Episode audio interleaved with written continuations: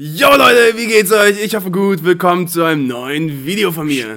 Bizeps geflext. Sascha Huber ist im Studio. ähm, herzlich willkommen. Schön, dass ihr eingeschaltet habt zu einem neuen Fitness-Podcast mit Sascha Huber. Wie steppert.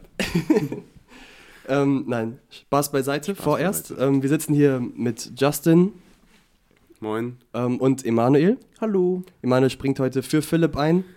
Und ähm, ja, es ist schon mal eine Pause von Philipp zu haben, mal mit dem anderen zu sprechen. Nein, ich scherze. Ähm, genau. Justin, schön, dass du da bist. Willkommen. Wir freuen uns mit dir über deine Predigt reden zu können. Ich freue mich auch sehr. Danke für die Einladung. Willst du uns nochmal so kurz erzählen, was du gepredigt hast und warum? Ja. Ähm, also warum ist eigentlich ziemlich simpel. Wir sind ja in der Philippa-Reihe und da muss halt jemand weitermachen. Gut. Also ich habe den, ich habe ähm, gewartet, was sich die anderen Prediger so für einen Text aussuchen und dann habe ich halt den letzten Text genommen, der noch über war. Und das war Philippa 1, 27 bis 30, worüber wir gestern nachgedacht haben. Mhm. Und äh, die Predigt habe ich überschrieben mit Glaube unter Druck. Und Paulus hat den Philippern quasi ganz praktische Anweisungen und Aufforderungen mitgegeben, wie sie ihren Glauben praktisch leben sollen, gerade auch als Gemeinde. Mhm. Also, ähm, dass sie glaubwürdig leben sollen, dass sie einheitlich miteinander kämpfen sollen, also für den Glauben gemeinsam kämpfen sollen, mutig sein sollen und aber auch mit, Reit, äh, mit Leid rechnen sollen, Mhm. ähm, weil das eben zum Leben der Gläubigen so dazugehört. Mhm. Genau. Als du gerade sagtest, Anna muss in der Philippa-Reihe weitermachen, es erinnert mich ein bisschen an die Uni, wo die manchmal fragen, so, warum seid ihr in diesem Seminar? So, warum habt ihr euch entschieden, in dieses Seminar zu kommen? Ich muss. Studie in muss. Ordnung? ihr zwingt Ja. mich dazu. Aber ich fand diesen Text richtig hammer, der hat mich richtig begeistert. Mhm. Also, Hast du den ausgesucht? Ihr habt in der, in der Gruppe so Texte aussuchen können für Philippa. ja genau, ich habe halt gewartet, bis alle anderen ihre Texte ausgesucht haben Mhm. und habe dann geguckt, was ist noch über und habe dann das genommen, weil ich wollte den So. anderen erstmal den Vortritt so lassen, weil ich den Text Weil gerne das haben eine offene Tür von Gott ist, ne? dass der Text Ja. übrig bleibt für dich. Also der Text hat mich echt richtig gepackt Cool. und richtig herausgefordert und war richtig nice. Mhm. Ähm, ich wollte gerade fragen, ob du erzählen willst, wer du bist, aber du warst ja schon das Mich dritt, kennt man schon. bist zum dritten Mal hier. Jo. Zum zweiten Mal mit Emanuel und mir sogar. tatsächlich. Damals noch im Konferenzraum, alte Zeiten. ja, und jetzt dürfen wir schon das dritte Mal aufnehmen, richtig cool. Jo, freue mich auch. Ähm, okay, dann lass uns reinstarten. Jo. Ähm, ich fange mal an mit einer Frage über die Formalitäten jetzt der Predigt, die auch äh, von zwei weiteren Leuten mir gestellt wurden. Und zwar, wie kommst du auf solche Beispiele? Genau das wollte ich auch fragen. Ich habe es mir heute Morgen noch aufgeschrieben. Also, wie, wie ihr auf diese Beispiele kommt. Diese Diese Veranschaulichung. Steintafel Ja. mit den griechischen Worten. Hä? Zum Beispiel. Oder auch das mit, den, mit, den, mit dem Mammutbaum. So, ich denke Mhm. mir, okay, vielleicht manche Sachen hat man vielleicht so im Allgemeinwissen irgendwo im Hinterkopf und Mhm. packt es zum gegebenen Stelle aus. Oder manches hört man bei anderen und benutzt es dann selber. Aber ich frage mich auch mal, wie, wie ihr solche Beispiele findet, weil die passen immer so gut. Ja. Das ist das Ziel. ja, also das mit den Mammutbäumen, muss ich von vornherein sagen, habe ich bei André Töfs mir abgeschaut. Der Mhm. hat auch über diesen Text schon mal gepredigt letztes Jahr. Achso. Und äh, ich habe mir die Predigt angehört und das hat halt voll gut gepasst mit der Veranschaulichung. Mhm. Habe ich die einfach von ihm übernommen. Ähm, aber sonst, ich, also das mit dem, ähm, mit der Steintafel zum Beispiel, das war in einem Kommentar, also in einer Bibelauslegung stand das drinne, diesem Text, als Erklärung mit drin. Ähm, das mit dieser Formation, dieser Kriegsformation zum Beispiel war auch in, in dem Kommentar. Ähm, man muss halt viel lesen, Mhm. und viel sich anschauen, um Hintergründe zu checken und so, ne? Weil es ist ja historisch auch voll viel immer, ähm, warum schreiben die Schreiber das so, wie sie es schreiben? Warum nutzen sie diese Worte? So wie Mhm. gestern mit diesem Wort Axios zum Beispiel, ne? Mhm. Das war würdig, was in der Stadt genutzt wurde. Und genau das Wort hat Paulus jetzt für sein, für sein Ziel aufgenommen, damit die wissen, was er meint. Ähm, aber es gibt auch äh, Seiten mit Predigtveranschaulichungen. Also Okay. dann gibst du da einen, zum Beispiel mit äh, Wrong Ray Roy Regals, kennt ihr bestimmt noch. Ja. Ich habe da einfach äh, den Suchbegriff Wrong Ray eingegeben Mhm. und dann kam halt diese Geschichte so. So. Und dann, Cool. ja, so hakt man, hakelt man sich so durch. Mhm. Ähm, manche Geschichten fallen einem selber ein, zum Beispiel das, was ich mit Tura erzählt habe gestern mit Mhm. Fußball Mhm. ähm, oder mit dem Marathon, das waren Sachen, okay, dann merkt man so, ah, da gibt es eine Parallele. Aber Ja. ja. man kann auch gezielt danach suchen. Hatte das nicht Paulus auch am Anfang von Philippa schon gemacht, dass er eine Formulierung aus dem äh, kulturellen Kontext genommen hat? Bei Ja. Gnade und Friede? Ja, ja, bei Dieter war das. Genau, und das Äh, umgemünzt Charis, glaube ich. Char Charisma, Charizeo, irgendwie so. Ich bin mir nicht mehr ganz Mhm. sicher. Das meinen die aber auch, glaube ich, allgemein in der Bibel ja immer wieder. Also einfach, weil das dann mehr so in die Lebenssituation. Also ich meine, wir benutzen Mhm. ja auch, wenn wir, sagen wir, die Prediger oder so benutzen ja auch vielleicht Sprichwörter oder Wörter, die wir be benutzen. Mhm. und dann verstehen wir das besser im Kontext. Ja. Oder ja, stimmt. Beispiele, die zu uns in unser Alltag besser passen. So haben die es, glaube ich, damals Mhm. einfach auch gemacht. Ja, stimmt. Voll, voll schlau. Ja, und das ist halt voll gut, dann kann man direkt in das Leben der Leute so irgendwie ein bisschen sprechen, Ja. ne? Wenn man halt deren Begriffe nutzt und ja, so Mhm. ein bisschen anpasst. Was denkst du, wie wandeln wir würdig des Evangeliums? Abgesehen, oder auch vom Text her, aber auch abgesehen vom Text. Mhm. Das war der Vers, der mich am meisten herausgefordert hat, wo ich auch am längsten in der Vorbereitung saß. Mhm. Weil ich dachte, wie können wir würdig des Evangeliums wandeln? Also wenn wir wirklich verstehen, was das Evangelium ist, was Jesus für uns gemacht hat, äh, was er für uns auf sich genommen hat und was er für uns dadurch erwirkt hat und so, dass wir Frieden mit Gott haben dürfen. Wie kann man dem würdig wandeln? So, Mhm. Ich, ich finde, wenn man darüber nachdenkt, dann denkt man so, die Messlatte ist irgendwo so weit oben, dass man da niemals irgendwie rankommt. Ja. Ähm, aber ich glaube, es ist echt, dass wir uns, was ich gestern noch gesagt habe, äh, aus Römer, 2, Römer 12, Vers 2, dass wir uns von dieser Welt absondern. Also, dass wir nicht, nicht gleichförmig dieser Welt sind, so, ne? Dass Mhm. wir ähm, nicht das Gedankengut dieser Welt so übernehmen und einfach mitgehen oder einfach tolerieren, so. Mhm. Also wir sollen es schon tolerieren im Sinne von einfach erdulden und aushalten, aber wir müssen, wir sollen das nicht gutheißen, das Gedankengut, ne? Also Mhm. das, was die Welt so proklamiert, sage ich mal, was uns die Welt so predigt. Ähm, und wirklich so voll diesen Fokus auf Jesus zu haben und sein ganzes Leben irgendwie an Jesus auszurichten und dann auch zu prüfen, okay, wenn ich etwas mache, ähm, gebe ich damit Jesus die Ehre oder mache ich das für mich? Mhm. Und wenn ich das für mich mache, dann ist glaube ich nicht gut. Also weil man kann ja auch einen Urlaub machen, ähm, wo man einfach hinfährt und wo man Gott dankt, dass man diese Zeit haben darf der Ruhe und wo man Gott dankt für die schöne Natur, die man da genießt und ähm, also weil er das ja auch geschaffen hat und wo man sich bewusst auch Zeit nimmt, um äh, voll in der Beziehung zu Christus so nochmal aufzutanken und so. Mhm. Ähm, also einfach das ganze Leben vom Evangelium her zu sehen irgendwie und dass wir durch das, durch das Evangelium auch so motiviert werden. Das, ist, das klingt so ein bisschen oder ist ein bisschen theoretisch, aber ich glaube, das ist echt der, der Knackpunkt, wirklich das ganze Leben so von diesem Evangelium durchfließen zu lassen, durchtränken zu lassen Mhm. sozusagen. Ne? Und dann wird man, glaube ich, automatisch auch sich absondern von der Welt, im Sinne von, dass man bei gewissen Sachen nicht mitgeht, nicht mitmacht und so, weil man eben Jesus so sehr liebt, dass man gar keinen gar keinen Bock mehr hat, dieses andere alles zu machen, ne? Denke ich. Ja, ich verstehe das auch manchmal so, also wenn, als ich gestern gehört habe, würdig zu wandeln, steckt für mich auch ein bisschen mit drin, würdig dem, was ihr halt vom Evangelium wisst, in dem Sinne, das Evangelium hat uns unsere Sünden genommen und uns Gnade geschenkt, uns Freiheit geschenkt und neues Leben geschenkt und einfach darin zu leben, so verstehe ich das, Mhm. also in dieser neuen Gnade, in diesem neuen Leben. Ähm, meine Schlachterstudienbibel sagt dazu auch, zu diesem Vers, Gläubige sollen geradlinig sein, das heißt in Übereinstimmung mit dem Leben, was sie glauben, lehren und verkündigen. Mhm. Also würde ich auch, könnte man verstehen als dieses Übereinstimmen der, der Lehre, der Verkündigung mit dem eigenen Leben. Genau. Und wir sind ja auch Bürger des Himmels, hat Paulus ja auch selber geschrieben in Philippa 3. Also wir Mhm. haben, wir sind ja einfach nur Vertreter des Himmels hier auf der Erde Mhm. noch, so, ne? So wie ein Botschafter in einem Land irgendwie sein Land repräsentiert und sich dementsprechend auch gut verhalten sollte. Ja. So ähm, sind wir halt Botschafter des Himmels sozusagen, Mhm. als, als Gäste hier auf der Erde. Und bezogen darauf hast du ja auch ein Beispiel gestern genannt ähm, mit dem Amerikaner und seiner Frau in London. Und da kam auch eine Frage rein. Und zwar ähm, war die Frage, also diese Schreihälse, die ja auch Amerikaner waren, waren ja sozusagen ein schlechtes Beispiel für Amerikaner sozusagen und haben die schlecht repräsentiert. Ja.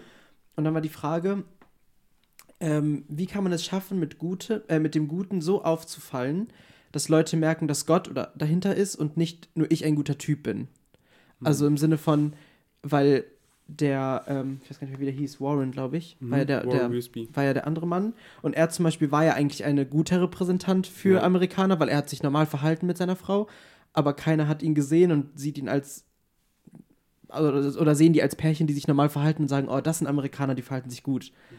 Also wie können wir vielleicht, ja, keine Ahnung, ist vielleicht ein bisschen schwierig, weil wenn man es jetzt nicht so sagt jemandem, ich bin Christ und dann sehen die dein Verhalten, Mhm. ähm, weil oft halt die negativen Sachen so überwiegen.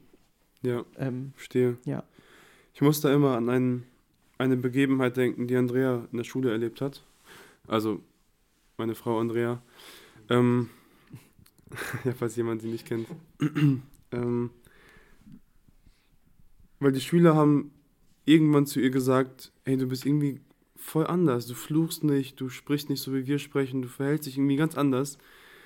Und das war voll, sie war in dem Moment voll das gute Beispiel, ähm, weil sie hat die Leute, den Leuten gezeigt, ey, ihr müsst gar nicht so reden. Man muss gar nicht so, so schlecht reden, so, so schlecht irgendwie sich verhalten und so.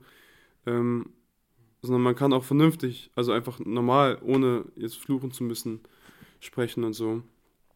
Ähm, ja, aber ich glaube, es ist schwierig, da ein, ähm, eine klare Unterscheidung zwischen einfach nur einem guten Verhalten und einem christlichen Verhalten von außen zu erkennen. Mhm. So, also, weil Christen verhalten sich ja hoffentlich einfach gut. Und ähm, ja, aber zum Beispiel den Vers, den ich vorgelesen habe aus, Philipp, äh, aus Matthäus 5, unsere Jahresvision, wir sollen Licht sein in dieser Welt. Also die- die Menschen sollen unsere guten Werke sehen und unseren Vater im Himmel dafür preisen. Und ich glaube, wenn wir wirklich, wenn wir wirklich ähm, so leben und das tun, was Gott von uns will und ihm Ehre bringen dadurch, ich glaube, dann werden Leute früher oder später merken, dass wir auch wirklich wiedergeborene Christen sind und nicht nur gute Menschen. Ja. Aber es ist schwierig, das zu unterscheiden. Ähm, gerade so, wenn man, ja, wenn man nicht so viel mit Leuten in Kontakt ist und einfach nur die sporadisch so mal sieht, also zum Beispiel im Bus, mhm. wird man jetzt sehen, okay, da sind einfach Leute, die verhalten sich ruhig. Man wird ja, man wird die ja gar nicht bemerken, quasi, die Leute. Die, sind, die anderen sind halt nur negativ aufgefallen, weil sie so gepöbelt haben und so, Ja. so schlechte Sachen gesagt haben und so. Mir fällt es auch irgendwie schwer zu verstehen, wie sollen ungläubige oder außenstehende Menschen Gott dafür preisen, was ich tue, wenn sie ja gar nicht Gott kennen. Also die werden ja höchstens sagen, ja, Tim hat sich gut verhalten, so, keine Ahnung, aber die werden nicht sagen, ähm, also außer mein Leben spricht halt komplett diese Sprache des Evangeliums, weißt du, dann werden die halt sagen, boah, da muss irgendwas mehr sein als das, was ich an diesen Taten sehe. Ein Gott muss dahinter sein. Das scheint mir echt eine, eine Mammutaufgabe, Hm, das äh, jeden Tag umzusetzen. Also auf jeden Fall. ich glaube, würdig des Evangeliums zu wandeln, ist so eine Riesenherausforderung. Also eine, die man wirklich täglich angehen muss und die mir auch irgendwie gerade so, ja, für, für mein Leben oft theoretisch nur vorkommt. Also, dass ich das für mich tue, dass ich äh, so die Gnade annehme, um Vergebung bete und so weiter. Und in dem Sinne würde ich des Evangeliums wandle, weil ich eben das Evangelium in mein Leben anwende.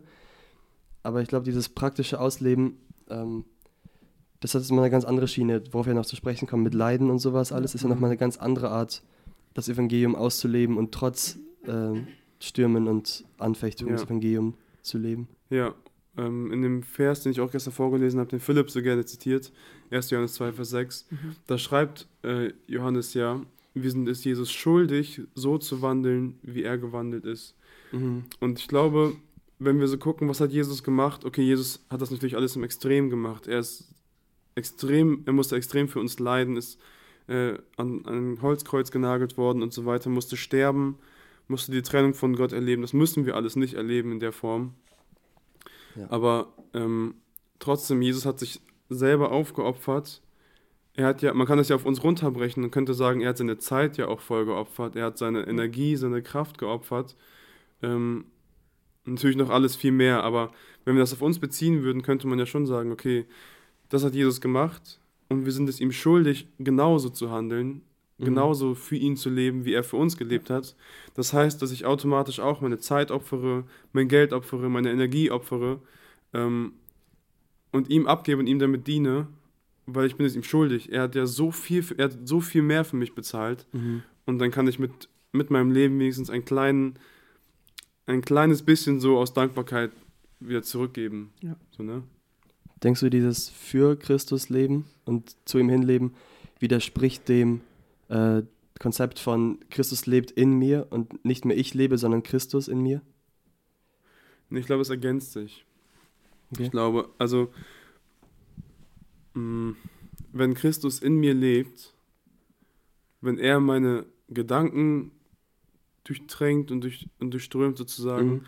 wenn er das Zentrum meines Lebens ist, stell mir das so vor, ähm, wenn jemand so dein Herz lenken würde und dich, dein Körper so lenken würde, und das wäre Christus, mhm. dann würde er sich ja, dich ja automatisch zu sich hinlenken. Ja. Weil er das Beste ist, was es gibt, so halt ja. sozusagen. Ne? Mhm. Also er lebt in mir und wenn er in mir lebt, dann wird er mich auch dazu befähigen, für ihn und zu ihm hin zu, mhm. zu leben, sozusagen, ja. weißt du? Ja. Ich glaube, es ergänzt sich ziemlich gut sogar. Aber mhm. ja, es widerspricht sich, glaube ich, nicht. Ja, wir haben auch diese drei Ebenen. Wir haben ja auch äh, Körper, Seele und Geist. Und wir haben ja immer noch die Seele. Und äh, mhm. ich denke nicht, dass unsere Seele ausgetauscht wird und wir jetzt gar nicht mehr da sind. Genau. Und unser. Denken, unsere ja. Wünsche und so weiter. Das ist ja immer noch da. Aber genau das kann eben gelenkt werden. Ja.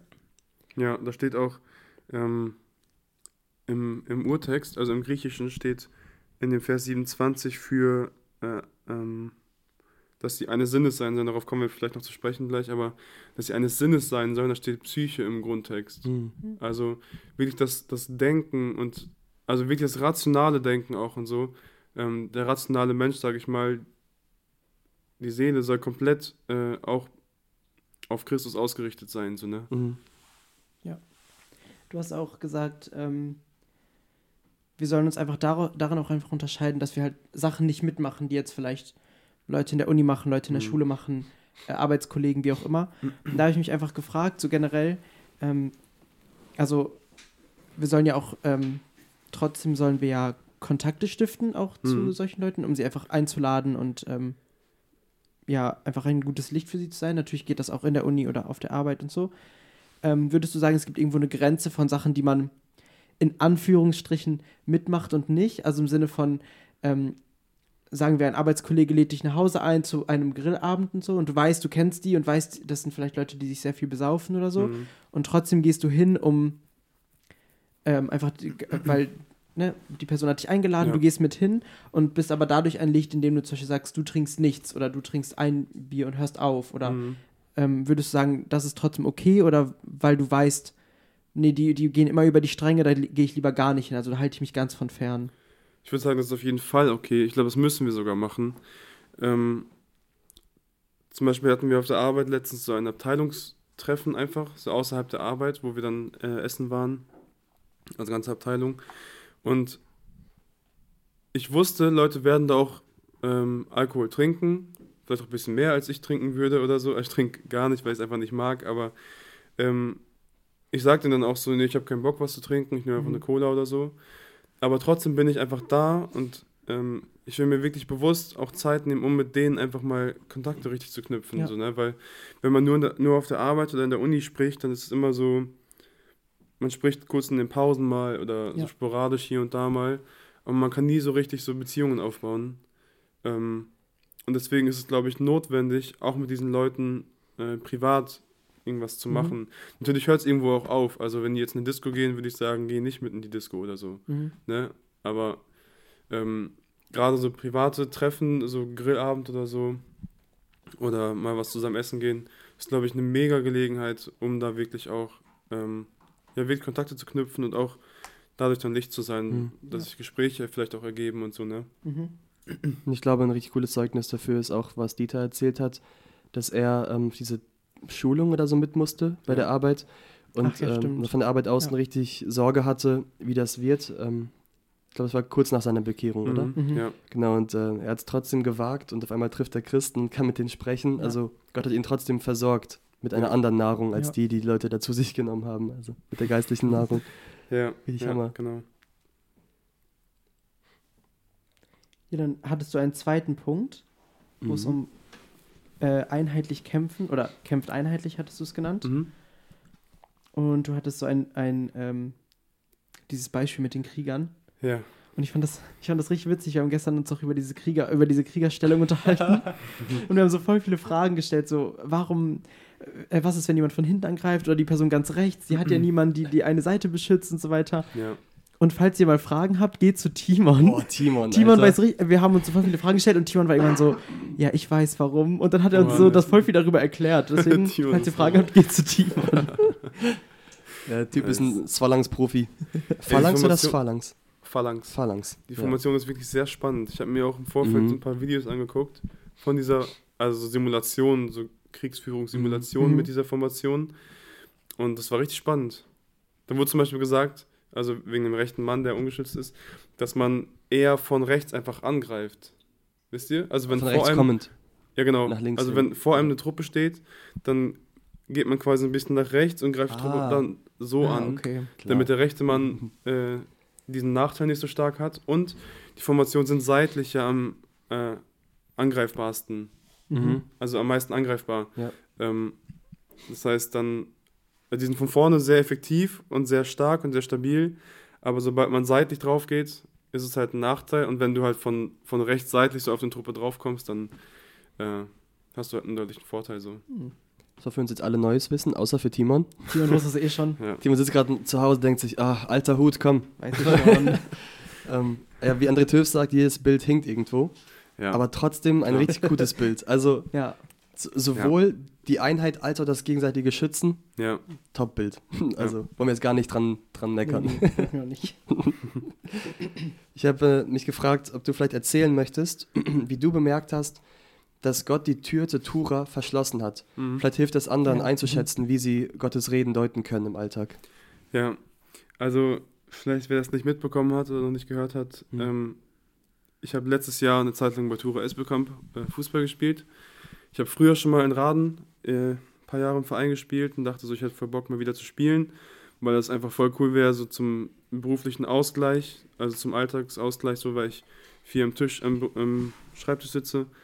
Ähm, und dachte auch so, also ich habe über mein Leben so nachgedacht und dachte, boah, ich habe irgendwie keine keine nichtchristlichen Freunde, so ne? Also nur in der Gemeinde oder im Gemeindekontext Mhm. Freunde. Und ich wollte das ändern, dachte so, Tura ist voll die coole Gelegenheit, vielleicht kann ich da ein paar Freunde, Freundschaften knüpfen. Ähm, und habe dann da mich angemeldet und bin zum Training gegangen und so. Und irgendwie war das so, ich habe in der Zeit auch gebetet, ob Gott mich da haben will oder nicht, ob es jetzt der Platz ist, wo ich erstmal sein soll oder eben nicht. Ähm, und gefühlt hat Gott vier oder fünf Mal einfach so verhindert, dass ich, dass ich spielen konnte. Ähm, es war, das erste Mal war das so, ich kam zum Spiel, ich sollte auch spielen an dem, an dem Tag und komme in die Kabine, mein Trainer sagt, ja, dein Pass ist noch nicht da. Ein Spielerpass, du darfst nicht spielen. Mhm. Mhm. dachte ich, ja, schade, okay. Ähm, aber ja, kann mal passieren so nächstes Mal. Ähm, und beim nächsten Mal, als ich dann gespielt habe, das war ein richtig, also ich war halt ganz neu in der Mannschaft, keiner kannte mich so richtig.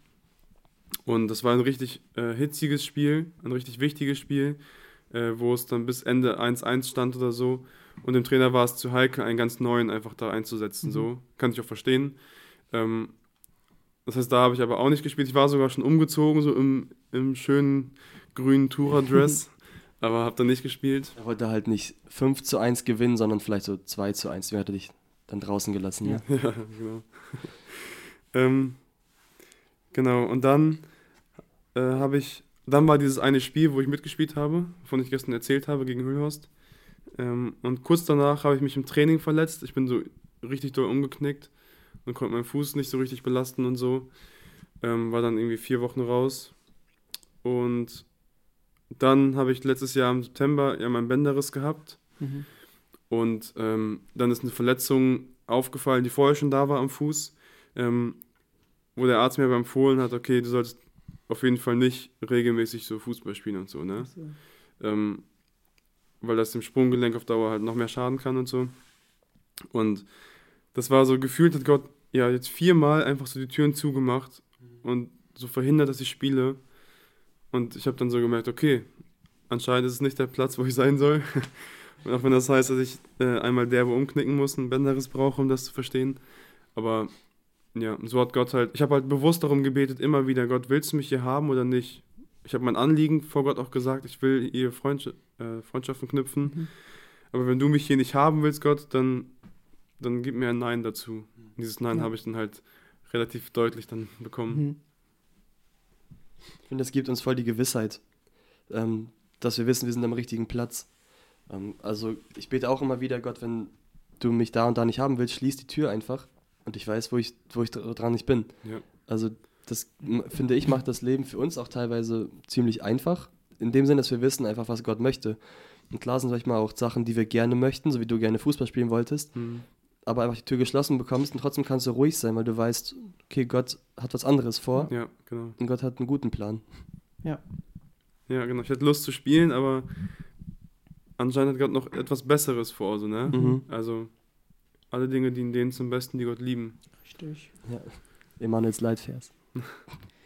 Ähm, beim zweiten Punkt hast du auch noch gesagt, dass ähm, du, hast, du hast einen Bezug gemacht auf das vierte Kapitel, äh, Vers 2 und 3, wo zwei Frauen erwähnt werden, die irgendwie in, einem Art, Kon- in einer Art Konflikt stehen Mhm. und dass sie sich zurückbesinnen oder auf das Gleiche zurückbesinnen sollen und damit die Gemeinde sozusagen wieder als Einheit funktioniert. Also ich meine, man weiß jetzt nicht, was der Streit war. Ähm, da habe ich mich auch gefragt, wie kann man vielleicht das praktisch sagen, dass man sich auf ähm, ähm, das Gleiche zurückbesinnen soll. Also weil ich glaube, ein sozusagen einen Konflikt unter den Teppich zu kehren bringt ja nichts, Mhm. also nicht immer was. Und auch ähm, es wird, glaube ich, oft Situationen geben, in denen man einfach anderer Meinung ist. Aber wie kann man trotzdem, obwohl man vielleicht andere Meinungen hat, vielleicht auch grundlegend andere Meinungen, vielleicht nicht aufs, auf die Bibel bezogen, aber aufs Sozial einfach oder auf Prinzipien, Mhm. private Prinzipien, wie kann man trotzdem sagen, okay, wir haben zwar andere Meinungen, aber wir besinnen uns trotzdem auf das eine zurück, damit wir als Einheit funktionieren können. Hm. Ja, ich glaube, das ist eine Herausforderung auf jeden Fall. Ähm,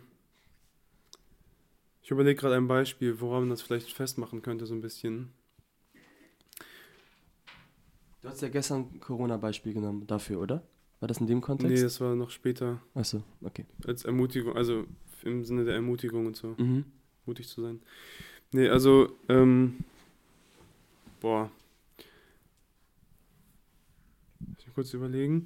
Also, wenn wir jetzt eine Frage nehmen, wie zum Beispiel, ähm, sollen wir im Gottesdienst Schlagzeug haben oder nicht? Wir sind eine relativ konservative Gemeinde oder Bin ich kommen, gegen. kommen aus einer konservativen Gemeinde, Tim ist. ist dagegen als Drummer. ähm, als Drummer Queen. Ja. Ähm, und das war ja schon eine Diskussion, die jetzt überhaupt nicht heilsentscheidend ist, so, ne? Ja. Die nichts mit unserem, also würde ich sagen, nichts mit unserem Glauben so zu tun hat, Mhm. ähm, sondern wo es einfach vielleicht auch Prägungs, Prägungssachen sind, Vorlieben. ähm, Vorlieben, Mhm. genau. Und ich glaube, wenn daraus ein Konflikt entsteht, ähm, ich glaube, dann würde Paulus auch sagen, habt dieselbe Gesinnung in euch. Ich glaube, er würde sagen, Leute, es ist doch egal, ob Schlagzeug da ist oder nicht. Ihr sollt Gott einfach preisen, ihr sollt Gott Ja. loben durch die Musik, die ihr macht, ähm, durch die Anbetung, die ihr in der Gemeinde habt. Egal, ob jetzt ein Schlagzeug da ist oder nicht. Und ich glaube, wenn alle sagen, okay, wir wollen Gott loben, das ist unser Ziel, das wollen wir gemeinsam anstreben, dass Gott verherrlicht wird, ich glaube, dann wird man auch eine gemeinsame Lösung finden. Mhm. So, ne? Dann wird man, dann werden beide Seiten nochmal überlegen, okay, warum will ich das vielleicht nicht? Oder okay, warum will ich das? Ähm, welche Für- und Wider-Argumente, also Pro- und Kontra-Argumente gibt es? Und ich glaube, dann wird man auch zusammen zu einer Lösung kommen, ähm, wenn man aber das gleiche Ziel verfolgt. Ne? Ich Mhm. glaube, wenn man jetzt so sagt, ich will das einfach aus Prinzip nicht oder weil ich so geprägt bin und das muss so bleiben, wie ich geprägt bin, Punkt. Ich glaube, dann wird es zu Streit oder zu Konflikten kommen, weil die jüngeren Leute sagen, hä, ich bin da aber nicht so geprägt Ja. und ich finde das in Ordnung und das erbaut mich voll und das ist voll die, voll die coole Sache für mich und das ist voll ähm, für den Anbetungsteil voll die Bereicherung und andere sagen eben nein, das Prinzip und dann, ich glaube, dann wird man streiten, wenn man auf sich selber guckt, wenn man selber seine eigenen Motive verfolgt, wenn man auf Christus schaut und wenn man ähm, eines, eines Sinnes ist, eines Geistes ist sozusagen, ich glaube, dann wird man noch eine gute gemeinsame Lösung finden. Mhm. Und die haben wir. also, wenn ich das erste Hand spreche als Schlagzeuger, ähm, ich habe ja sowohl beide Seiten abbekommen, also sowohl die mh, Leute, die Schlagzeug mögen und die, die es zu laut oder zu viel finden. Ja. Ähm, aber man kann gar nicht pauschalisieren, weil ich nur kurz anmerken, dass nur die Alten sagen, Schlagzeug ist doof und die Jungen sagen, Schlagzeug ist gut, sondern es gibt auch äh, wechselseitige Meinungen. Kam auch ein älterer Bruder zu mir und sagte, ich mag, wie du spielst, super, mach weiter. Das ist auch richtig cool. ähm, und das haben wir dann im Endeffekt so gelöst, ähm, dass, wir, dass ich zum Beispiel nicht zu viel am Schlagzeug mache, dass ich Mhm. eher so normale Muster spiele oder mal so eine Besonderheit, aber nicht zu viel. Und ähm, dass wir auch nicht jedes Lied mit Schlagzeug begleiten. Mhm. Jetzt nicht so jedes ruhige Lied auch unbedingt mit Schlagzeug, sondern wir ja. machen halt Es muss halt passen. wirklich genau Ja. gezielt, wo es passt, wo es gut klingt. Und ähm, seitdem kommt höchstens die Rückmeldung, das war zu laut, aber es kommt nicht mehr die Rückmeldung mit, ja, muss vielleicht nicht sein und so weiter. Ja, ja. Mhm. Also man kann wirklich so eine Einigung finden. Und das habe ich halt in dem Beispiel hautnah erlebt. Ja. Man muss das gleiche Ziel haben, so, ne? Man muss, alle müssen dieses Ziel haben, diesen Fokus haben, okay, wir wollen einfach Christus verherrlichen durch unser Leben, durch unseren Mhm. Gottesdienst, durch das, was wir machen. Und ich glaube, dann wird man eine Lösung finden. Was ich auch wichtig fand bei deinem Punkt, ähm, diesem äh, kämpft einheitlich, war das Kämpfen äh, im Gebet. Also ich finde, das ist Mhm. mir nochmal irgendwie gestern neu so bewusst geworden oder noch mal neu wichtig geworden, wie viel Gebet ähm, einfach auch ausmachen kann und wie viel Ja. wir durch Gebet füreinander kämpfen. Also ich finde, man denkt halt bei Kämpfen oft an, an physisches, Mhm. ähm, obwohl wir ja viele unserer Kämpfe im Geistigen austragen.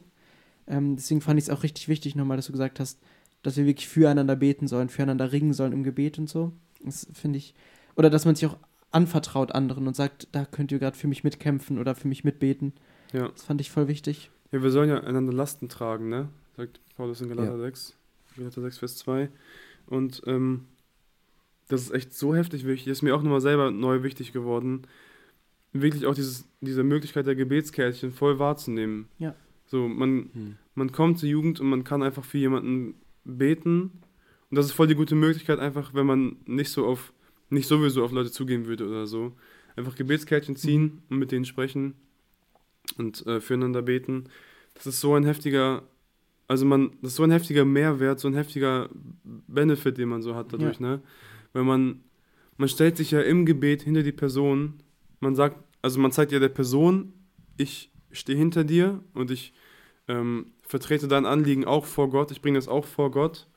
Und man sagt Gott auch, Gott, bitte ähm, höre doch dieses Anliegen oder bitte wirke doch so und so in dem Leben oder ähm, ja, greif du da ein oder wie auch Mhm. immer. Und ich finde das richtig heftig und das ist so heftig wichtig. Und das hilft auch, dass wir nicht nur auf uns selber schauen, Ja. sondern auf andere auch schauen. Ich habe mal irgendjemanden gehört letztens, ich, ah, wer war das denn? Habe ich vergessen. Aber der hat gesagt, ich habe mir bewusst vorgenommen, äh, in meiner stillen Zeiten mal nicht für mich zu beten, sondern nur für andere zu beten. Ja, das hat auch hier der, ähm, der Redner bei der Offenbarung, äh, bei, beim LT. Ja, der hat das auch erzählt, dass er im GBT, ja, da war ich auch da und da meinte er auch, dass er bei einer Freizeit mitgeholfen hat.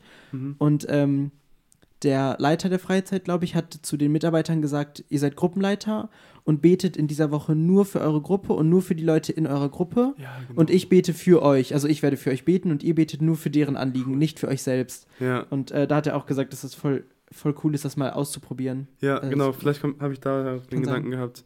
Das ist so Hammer, weil oft ist im Gebet so, man dreht sich vor um sich selber, das kenne ich ja selber auch voll gut. Und das ist ja auch nicht, nicht schlimm, für sich zu bitten Mhm. oder auch selber zu danken und so, das ist ja auch gut. Aber das hilft irgendwie auch, wenn man für andere betet, auch mal den, den Fokus von sich selber wegzulenken, Ja. auf die Mitmenschen zu gucken, wo brauchen gerade meine Geschwister mein Gebet, wo kann ich sie in oder durch mein Gebet unterstützen. So, ne? Ja. Wenn man sagt wie Paulus und sagt zum Schluss des Gebetes und jetzt bete ich noch für mich den geringsten unter allen, Ja. den letzten. Manchmal denke ich in diese Formulierung, wenn ich ähm, so bete und dann denke ich mir bewusst vor, ich bete nur am Ende für meine Sachen und schiebe Ja. alles von den anderen vor. Also alles, was mir von anderen wichtig ist. Ja. Das ändert auch sehr den Fokus und ich merke auch allgemein, wenn man für ähm, zum Beispiel Streitigkeiten betet, für Uneinigung, wenn man vor Gott ganz ehrlich kommt und mit ihm darüber spricht. Was ich oft erlebt habe, ist, dass Gott mir auch wirklich zeigt, wo ich falsch liege und er hat mein Herz milde gestimmt. Ähm, müsst ihr mal ausprobieren, wenn ihr auf eine Person sauer seid und keinen Bock auf die habt, für die Person zu Mhm. beten. Das ist manchmal, ich habe es schon mal gemacht, ich musste wirklich lachen dabei, weil das so paradox war. So, Ja. Ich will gerade überhaupt nicht, ich will über die Person jetzt schimpfen, aber ich bete für sie und bete, dass Gott sie segnet. Und ich, Ja. das war so, so seltsam, aber das arbeitet an einem. Ja. du hast mir das ja mal geraten. Als ich hatte auch irgendwann mal, da war ich auf irgendwie sauer und dann habe ich auch mit Tim drüber geredet und der Mhm. meinte auch so, es klingt blöd, aber bete vielleicht einfach mal für die Person. Und bete Und es Gutes. ist wirklich, ja, und, und nicht so, oh, Keine Rache mach bitte, dass, er, dass die Person besser wird und weil die macht alles falsch. Und dann habe ich es auch gemacht und es ist wirklich im ersten Moment absurd, wenn man sich denkt, okay, Mhm. warum soll ich jetzt was Positives über die Person sagen? Ja, Aber es hilft wirklich. Also es ist, äh, Ja. empfehle, kann man weiterempfehlen. Ja. Also, Echt, das habe ich auch schon mal so gemacht. seltsam. Also um es praktisch werden zu lassen, ähm, als ich ein halbes Jahr in Brake gewohnt habe, da gab es halt Menschen, man häng, hängt wirklich aufeinander für ein halbes Jahr. Man lebt in diesem Haus zusammen und da gab es eine ein, zwei Personen, die mich einfach auf die Palme gebracht haben. Und dann gehe ich halt in mein Zimmer und ich bete für die und hatte keinen Bock für die zu Mhm. beten. Ja. Aber dann gehe ich wieder runter in den, Haupt, in den Hauptraum, wo wir alle waren. und Ich war irgendwie ruhig darüber. mhm. Also probiert es aus, nehmt es als Herausforderung mit. Apropos Herausforderung, was ich irgendwie fragen wollte.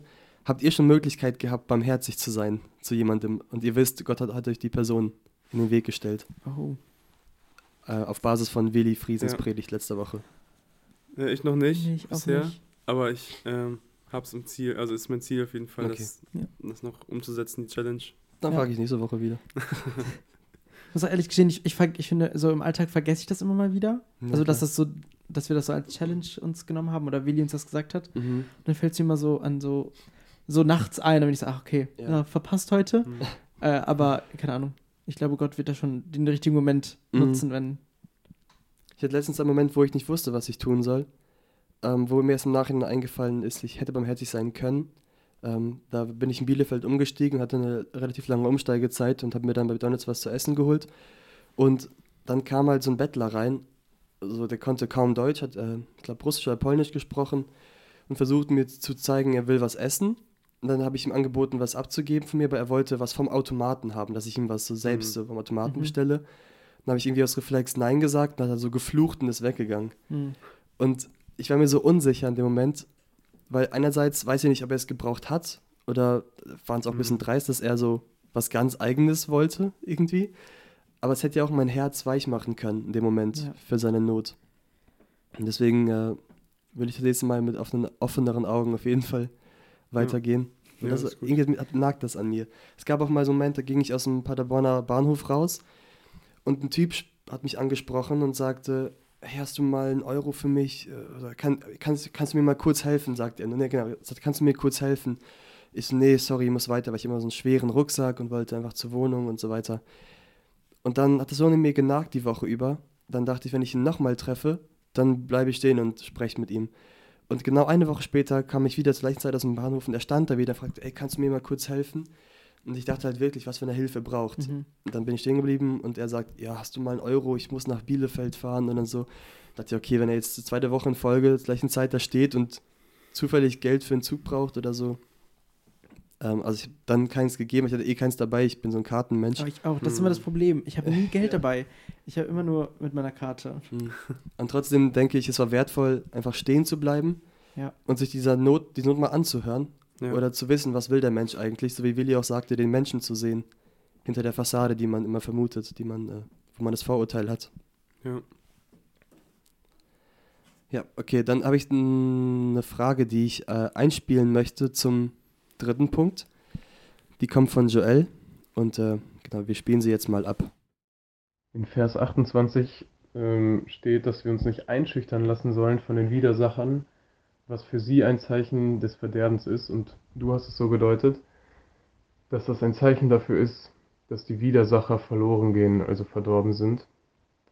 Ich habe das immer so verstanden, dass das ein Zeichen für die Widersacher ist, dafür, dass wir schon so verdorben sind in unserem Denken, weil wir quasi festgefahren sind oder indoktriniert wurden oder so, wie wird ja auch oft gesagt, ähm, und uns nichts sagen lassen von Gegenargumentation oder so.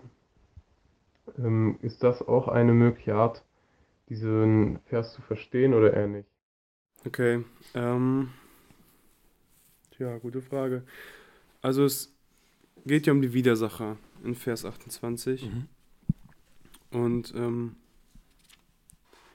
Paulus spricht ja von der Gemeinde im Kontrast zu den Widersachern in diesem Vers. Und er sagt ja, nichts von den Widersachern, Widersachern erschrecken lasst, was für sie, also für die Widersacher, ein Beweis des Verderbens ist, aber eures Heils und das von Gott her. Ich glaube, dass sich dieser Vers schon auf die Widersacher bezieht, also dieser Beweis des Verderbens. Ähm, das ging auch aus einigen Auslegungen hervor, die ich mir durchgelesen habe und angehört habe. Ähm, weil das eben zeigt, diese Leute, die wollen euch einschrecken, äh, einschüchtern, die wollen euch Angst machen, die wollen euch vielleicht auch irgendwie ja, in die Mangel nehmen oder so. Ähm, aber das zeigt nur, dass sie keine Kinder Gottes sind. Das ist ein Beweis des Verderbens. Paulus sagt, das sind Feinde des Kreuzes Christi, sagt er in Philippa 3.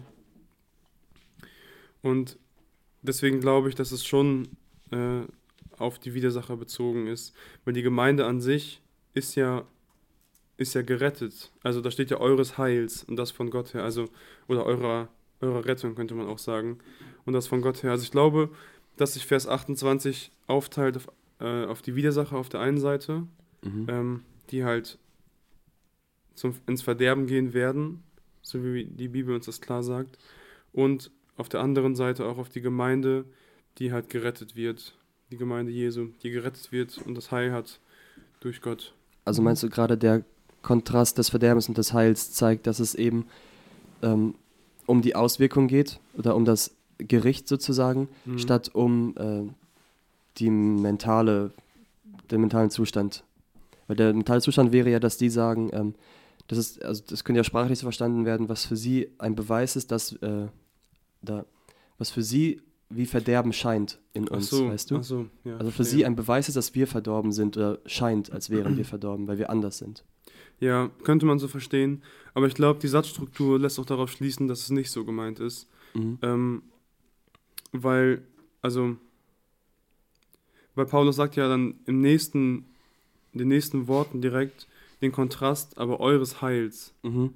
So, ne? Also diese ja. Anfeindungen, diese ähm, dieser Widerstand durch die Widersacher ist für sie, für die Widersacher ein Beweis des Verderbens, dass sie keine Kinder Gottes sind, dass sie verloren gehen werden. Aber für euch als Gemeinde ist es ein Beweis dafür, dass ihr gerettet seid, weil ihr mhm. auf dem richtigen Weg seid, weil ihr mit Christus unterwegs seid, weil er euer Herr ist. Und ja, ja so würde ich das jetzt verstehen. Und die andere Version, die andere Variante, das zu verstehen, habe ich jetzt auch noch nicht, nicht gehört bisher, nicht gelesen oder so. Mhm. Mhm. Ähm, also ich denke, es ist auch eher sprachlicher Formulierung geschuldet, dass man das auch andersrum verstehen ja. könnte. Mhm. Man müsste halt im Griechischen nochmal gucken. Mhm. Aber ich bin kein Greek Pro.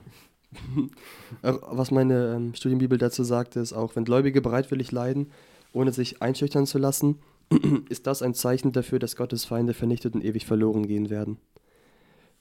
Ähm, also was du auch sagtest. Ja. Mhm. Genau, also ja. ein Zeichen zu deren Verderben. Und ähm, dazu habe ich noch etwas abfotografiert, was ich auch noch äh, lesen wollte aus der Streambibel. Da mhm. habt ihr nämlich verwiesen auf äh, 2. Thessalonicher 1, Verse 4 bis mhm. 8. Ich lese mal den Kommentar zu 4 und 5. Ähm, nirgends trat, ähm, Moment. Genau. Nirgends trat ihr Wachstum, also der Thessalonicher, im Glauben und der Liebe deutlicher zutage als darin, wie geduldig und treu sie Anfeindungen und Leiden durch die Feinde Christi ertrugen obwohl eigentlich nichts gesagt zu werden brauchte, da das Leben der Thessalonicher deutlich genug sprach, freute Paulus sich so sehr über ihr Ausharren, dass er vor dem Herrn schier übersprudelte. Eine richtige Einstellung zum Leiden ist äußerst wichtig, und diese erforderliche Einstellung besteht darin, dass das Reich Gottes zum Herzensanliegen wird. Die Thessalonicher waren nicht auf sich selbst fixiert, sondern auf Gottes Reich. Sie widmeten sich nicht ihrem persönlichen Wohlergehen, ihrem Lebensstandard und Glück, sondern der Ehre Gottes und der Erfüllung seiner Absichten. Sie beklagten sich nicht, dass ihre Verfolgung ungerecht sei, vielmehr ertrugen sie geduldig die Leiden, die sie nicht verdient hatten. Diese Haltung war ein Anzeichen oder positiver Beweis, dass Gottes weiser Prozess im Gange war, der sie durch Leiden reinigte, läuterte und vollkommen machte. Durch diese Voll Vervollkommnung Alter, machte Gott seine geliebten Kinder dem Reich Gottes würdig. Wenn Gläubige in einer satanischen Welt einen christlichen Charakter ausleben und entwickeln wollen, müssen sie mit Leiden rechnen. Leiden dürfen nicht als Anzeichen dafür verstanden werden, dass Gott seine Kinder im Stich gelassen habe, sondern als Zeichen dafür, dass er mit ihnen ist und sie vollkommen macht. Daher zeigten die Thessalonicher, dass ihre Errettung allein durch Glauben an den Herrn Jesus Christus echt war, weil sie wie Christus bereit waren, für Gott und sein Reich zu leiden. Sie litten ungerechterweise als Ziele des Zornes der Menschen, die Christus und sein Reich anfeinden. Ja. Etwas längerer Abschnitt, aber ich, es hat so einige Sachen aufgefasst, ähm, Ja. die auch hier vorkamen. Also sie lebten würdig dadurch, dass sie auch das Leiden ertrugen Hm, und genau. durch das Leiden gereinigt wurden. Und dadurch lebten sie würdig. Das war so ein cooler ja. Rückschluss. Und auch das, äh, die Parallele zu Jesus wieder, ne? Mhm. Jesus hat selber auch gelitten zu Unrecht. ja, Und genauso müssen die, müssen wir Christen auch zu Unrecht leiden. Und also, ich finde es immer so schwierig zu sagen, dass wir leiden, wenn man so vergleicht, wie andere Menschen auf der Welt leiden müssen, um Jesu Namen willen. Aber ja, wir haben es ja gestern auch gesammelt, so, dass wir halt als Christen auch äh, in gewisser Form Leid erleben in Mhm. unserem Leben. Ja. du hast auch die Elberfelder, ne? Ja. Weil ähm, in der Schlachter ist nämlich auch so der Vers formuliert, ähm, Hier, ist Schlachter. Ah, okay. Weil bei uns steht nämlich, ähm, es ist euch im Hinblick auf Christus geschenkt worden. Nicht an ihn Mhm. zu glauben, sondern auch für ihn zu leiden. Und in Schlachter, wenn ich mich richtig erinnere, steht, denn euch wurde, was Christus betrifft, die Gnade verliehen. Nicht nur an ihn zu glauben, sondern auch um seinen Mhm. Willen zu leiden. Es ist sogar eine Gnade. Ja. Und das ist ja krass, weil Gnade ist dieses ein unverdientes Geschenk. Eigentlich, was wir als gut heißen. Ja. Und das ist ja eben das Paradoxe am Leiden. Ja. Dass gerade Leiden eine Gnade ist, die wir froh und fröhlich annehmen sollen, wie auch die Apostel, die geschlagen wurden, rausgingen und sagten, yes, ja. come on. Ich war würdig, Ja. geschlagen zu werden. Das ist ja. heftig. Ja. Echt. Du hattest ähm, bei dem Seid mutig-Punkt, da sind wir ja noch, beim, beim dritten, hattest du ja auch dieses äh, Mammutbaum-Beispiel, was wir vorhin schon gesagt haben. Mhm. Und ich habe einfach mal aus Spaß so gegoogelt heute Morgen, ähm, so Mammutbäume, weil ich mir die irgendwie nochmal angucken wollte. Und habe irgendwie einen lustigen Fakt gefunden. Und dann, als ich den von Tim erzählt habe, war ich auch so, boah, das können wir auch wieder auf die Gemeinde zurückbeziehen. und zwar Safe. fand ich das irgendwie lustig, weil das ist auch so ein Paradox. Äh, ist auch so ein Paradox. Und zwar Mammutbäume ähm, profitieren von Feuer, was man nicht denken würde, weil ne, man denkt immer so, okay, Feuer und Bäume, Zerstörung und so. Aber tatsächlich ist die Rinde von diesen Bäumen so dick, dass die oft gar nicht brennen. Also ähm, oft fangen die gar nicht Feuer. Mhm. Und selbst wenn es zum Beispiel um die rum brennt, in einem, in einem ähm, ja, keine Waldbrand oder so, dann, dann hilft das denen sogar, sich zu verbreiten, weil durch die Wärme und die Hitze die Zapfen sich öffnen und der Samen von dem Baum kann sich, kann sich durch die Luft äh, verstreuen. Mhm. Und dann meinte Tim Jackson auch so, ja, das ist genauso wie bei Christen, wenn wir, wenn wir Verfolgung und Leid, Unter Druck sind. Unter unter Druck sind. stehen Diamanten, ne? dann kommen Diamanten. Ja. dann können wir das auch weiter streuen. Dann geht das Evangelium raus. Aber es ist ja echt so, und ich finde das so verrückt, so krass, dass gerade da, wo die Gemeinde am meisten angegriffen wird, in Ja. diesen befolgten Ländern, dass da die Gemeinde am meisten auch wächst. Ja. Das ist so paradox, so widersprüchlich, das passt echt voll gut mit dem Ja. Beispiel jetzt vom Mammutbaum. Das ist so widersprüchlich, aber Gott nutzt das, um seine Gemeinde weiter zu bauen. Mhm. Ich finde das heftig, richtig heftig. Ja. Ich finde, ein, eine wichtige Stütze, was du auch gesagt hattest bei sowas, bei diesem Mutigsein, ist ja auch, sich gegenseitig zu ermutigen. Also Mhm. so, ähm, und da wollte ich einfach mal fragen, falls euch spontan irgendwas einfällt. Wann wurdet ihr vielleicht das letzte Mal, ich meine, du hast ja gestern ein Beispiel erzählt, Mhm. so das letzte Mal, oder Tim Jackson hat auch gestern ein Beispiel erzählt, Ah, eigentlich ja, passt es gut, äh, so das letzte Mal ermutigt, dass ihr sagt, okay, doch, sagen wir bei einem Dienst oder allgemein im Glaubensleben oder so, wo ihr sagt, okay, doch, es lohnt sich weiter. Also falls ich noch als, ich meine, ich habe dir schon gestern ein Beispiel Vielleicht kann ich auch das nochmal erzählen für die, Ah, oder so, äh, die nicht in der. Jugend sind und diesen Podcast hören. Ähm, ich habe vor einer oder zwei Wochen gesagt, dass ich Gott um ein Zeichen bitte, mir zu bestätigen, dass er mich im Podcast haben möchte. Und ähm, was ich Gott sagte ist, wenn er möchte, kann er mir eine Person ins Leben senden, mit der die ich zwar kenne, aber nicht viel mit der zu tun habe, die mich bestätigt in diesem Dienst. Doch, das war vor zwei Wochen, dass ich erzählt habe, weil letzte Woche ähm, kurz vorm Super Bowl, hat überhaupt nichts damit zu tun, ich wollte es nur irgendwie sagen, hat mich auf einmal Thomas Ewald angeschrieben und wir, ich kenne Thomas von früher, wir kennen uns gut, aber wir haben halt keinen stetigen Kontakt.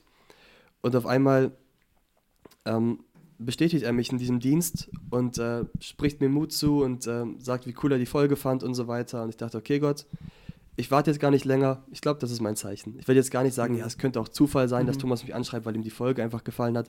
Aber er sagte auch, er wollte schon länger schreiben, aber er hat genau letzte Woche geschrieben. Mhm. Also er hat es irgendwie nicht gemacht.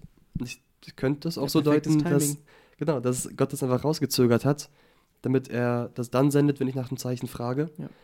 Und ähm, das war eine richtig coole Bestätigung und deswegen mache ich auch erstmal hier weiter. Deswegen hört ihr meine Stimme heute. ja, also es waren einfach so ein paar Zweifel im Raum, aber gerade sind die weg. Hammer. Richtig cool. Ich überlege gerade, wo ich das letzte Mal hatte. Doch, ich glaube tatsächlich gestern. Hm. Gestern habe ich ähm, die Predigt noch weiter vorbereitet und habe mit einem Bruder darüber geschrieben. Ähm, und er hat mich einfach ermutigt. So, also ich habe gar nicht darum, wir haben gar nicht konkret über meine Predigten, meinen Predigtstil, sage ich mal, gesprochen, sondern einfach so über das Thema, was ich äh, predigen werde. Und er hat mich einfach ermutigt und gesagt, dass er voll gut findet, wie ich predige. Und das sage ich jetzt nicht, um mich irgendwie gut darzustellen, sondern einfach, Gott hat diesen Mann in der Situation gebraucht, äh, weil ich war richtig unsicher, unsicher. Ich bin vor Mhm. Predigten immer richtig unsicher, weil ich denke so, boah, habe ich den Text richtig verstanden und Mhm. kann ich alles so rüberbringen und ne, also ich habe voll den Ja. Struggle immer vor Predigten. Und der hat mich damit richtig ruhig gemacht irgendwie. Einfach gesagt, dass er gut findet, wie ich predige. Und ich habe das voll so von Gott genommen als ein, eine Bestätigung, okay, alles gut, dien mir einfach, gib dich komplett hin und Gott macht den Rest so, ne? Mhm. Das war irgendwie richtig Hammer und das hat mich voll, voll ermutigt in dem Moment. Hammer. Ja, cool. Ja. Hast du sowas erlebt letztens? Oder vor kurzem? Als ich diese Frage überlegt habe, habe ich auch drüber nachgedacht. Aber ich glaube, mir fällt so spontan gerade nichts ein. Ah, doch. Hm. Wow, jetzt fällt mir was ein. Na komm. Und zwar mache ich in der, ähm, in der Effe mache ich äh, Kindergeschichte jetzt seit neuem. Also habe auch erst meine zweite Kindergeschichte gemacht. Und äh, da bin ich auch immer so, war ich auch aufgeregt wieder. Ja, doch, weil, ne, man, ich finde, es ist immer noch irgendwie schwerer zu er Kindern zu reden als zu Erwachsenen. Echt? Weil Erwachsene tun wenigstens so, als würde es sie, ihnen gefallen, selbst wenn es ihnen nicht gefällt. Und Ja, auch Kinder nicht immer. und äh, Kinder zeigen oft sehr, wenn, es, wenn sie jetzt gelangweilt sind oder Ja. so, dann hören sie auch einfach nicht mehr zu. Stimmt. Ähm, Und ich dachte so, okay, ne, mache ich jetzt zum zweiten Mal, mal gucken, wie es wird.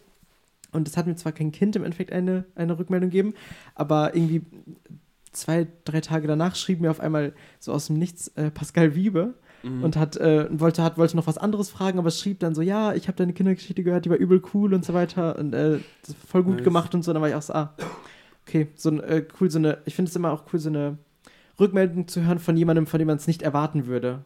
Weil Ja. Freunde, finde ich, sagen einem eher so, oh, das hast du gut gemacht oder wie auch immer. Ja. Und so von jemandem, von dem man es gar nicht erwartet, das ist nochmal cool äh, zu hören. Manchmal höre ich auch den Satz, dass Menschen sagen, ja, ich habe dir das jetzt nicht als Lob gesagt, weil ich dachte, du kriegst es eh schon oft genug zu hören. Aber oft kriegt man Sachen nicht oft Mhm. genug zu hören. Ja. Oft geht man davon aus, dass wenn jemand etwas gut kann, dass er auch oft Lob, Lob dafür bekommt, aber das ist, glaube ich, eine falsche Annahme. Deswegen habt immer Mut, äh, andere anzusprechen und äh, sie zu bestätigen. Das sage ich auch jetzt zu den Zuhörern. Ja. Genau, also habt Cool. Mut, auf Leute zuzugehen, Ja. weil manchmal braucht man einfach eine Ermutigung, ein Lob, gar nicht für das eigene Ego, sondern einfach so als so ein Schluck Wasser im Marathon. Ja, Und das kann echt, das kann echt, wie ich gestern noch erzählt habe, so ein, es muss ja nicht, es müssen nicht viele Worte sein, Nee, aber das hat mich ja in dem, was ich gestern erzählt habe, in der Situation auch so auf den Boden zurückgeholt und so ähm, ruhig gemacht irgendwie, weil man wusste, okay, man kann, man macht vielleicht auch Fehler, was weiß ich, aber es gibt Leute, die stehen hinter einem, es gibt Geschwister, die stehen hinter uns und ermutigen uns und so und das war richtig, das hat mich richtig, äh, ja, ermutigt, wie Ja. gesagt und ähm, deswegen, es müssen nicht viele oder große Worte sein, sondern es kann einfach eine einfache kleine Ermutigung, Ja. Bestätigung sein. ja. Eine der kürzesten Ermutigungen hast du gestern auch schon erzählt. Mhm. Mutig hart voran. Lange. Mutig voran, genau. Ja. Richtig cool. Und weil es sich auf. Mammut reimt.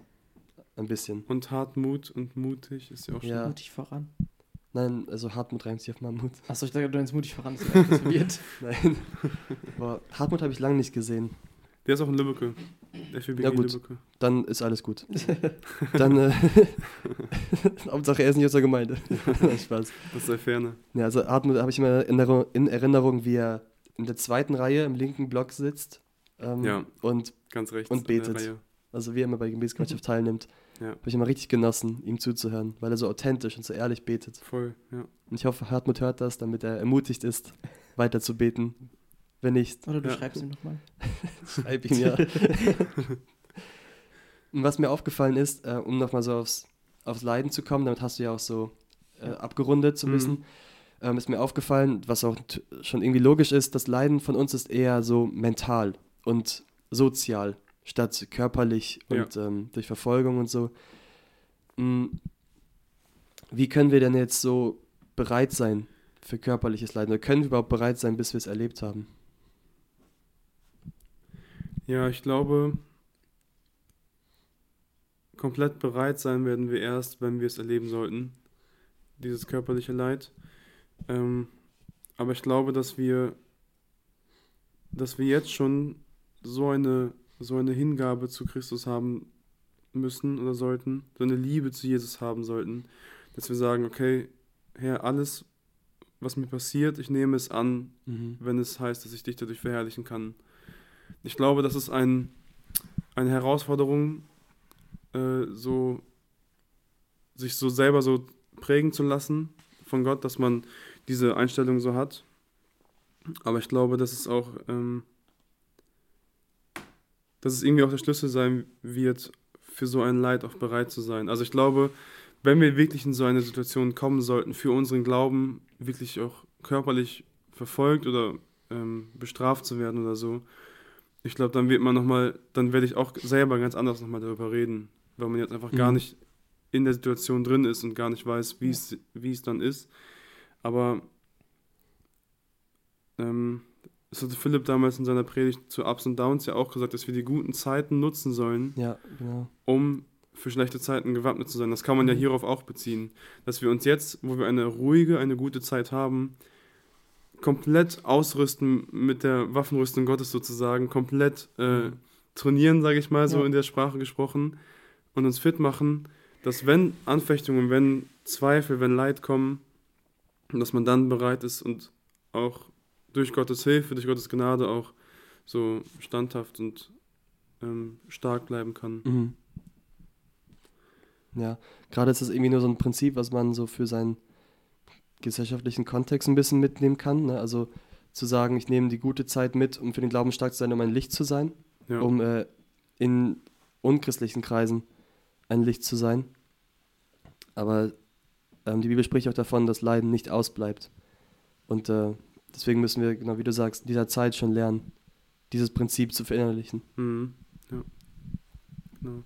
Hat jemand von euch schon mal, also außer, ich meine, du hast jetzt ja auch gestern ein Beispiel gesagt, so für den Glauben gelitten, auch wenn unser Leiden jetzt vielleicht nicht so körperlich ist, weil ich muss ehrlich gestehen, wenn ich so drüber nachdenke, oder oft wird das halt so gesagt, ne, seid bereit, auch für den Glauben zu leiden und so, und klar wurde man mal irgendwie blöd angeguckt, wenn man ähm, irgendwie gesagt hat, man ist Christ, oder man im Religionsunterricht in der Schule, wenn man gesagt hat, oh, das sehe ich jetzt aber nicht so, das steht irgendwie anders, dann wird man auch mal blöd angeguckt, aber sonst irgendwie habe ich nie also vielleicht hatte ich einfach Glück mit den Leuten oder mit den Freunden, die ich mir ausgesucht habe, aber ich habe nie dadurch irgendwie Ausgrenzung erfahren, persönlich. Also ich hatte auch viele Nicht-Christenfreunde in der Schulzeit oder mit denen bin ich auch immer Mhm. noch gut befreundet so.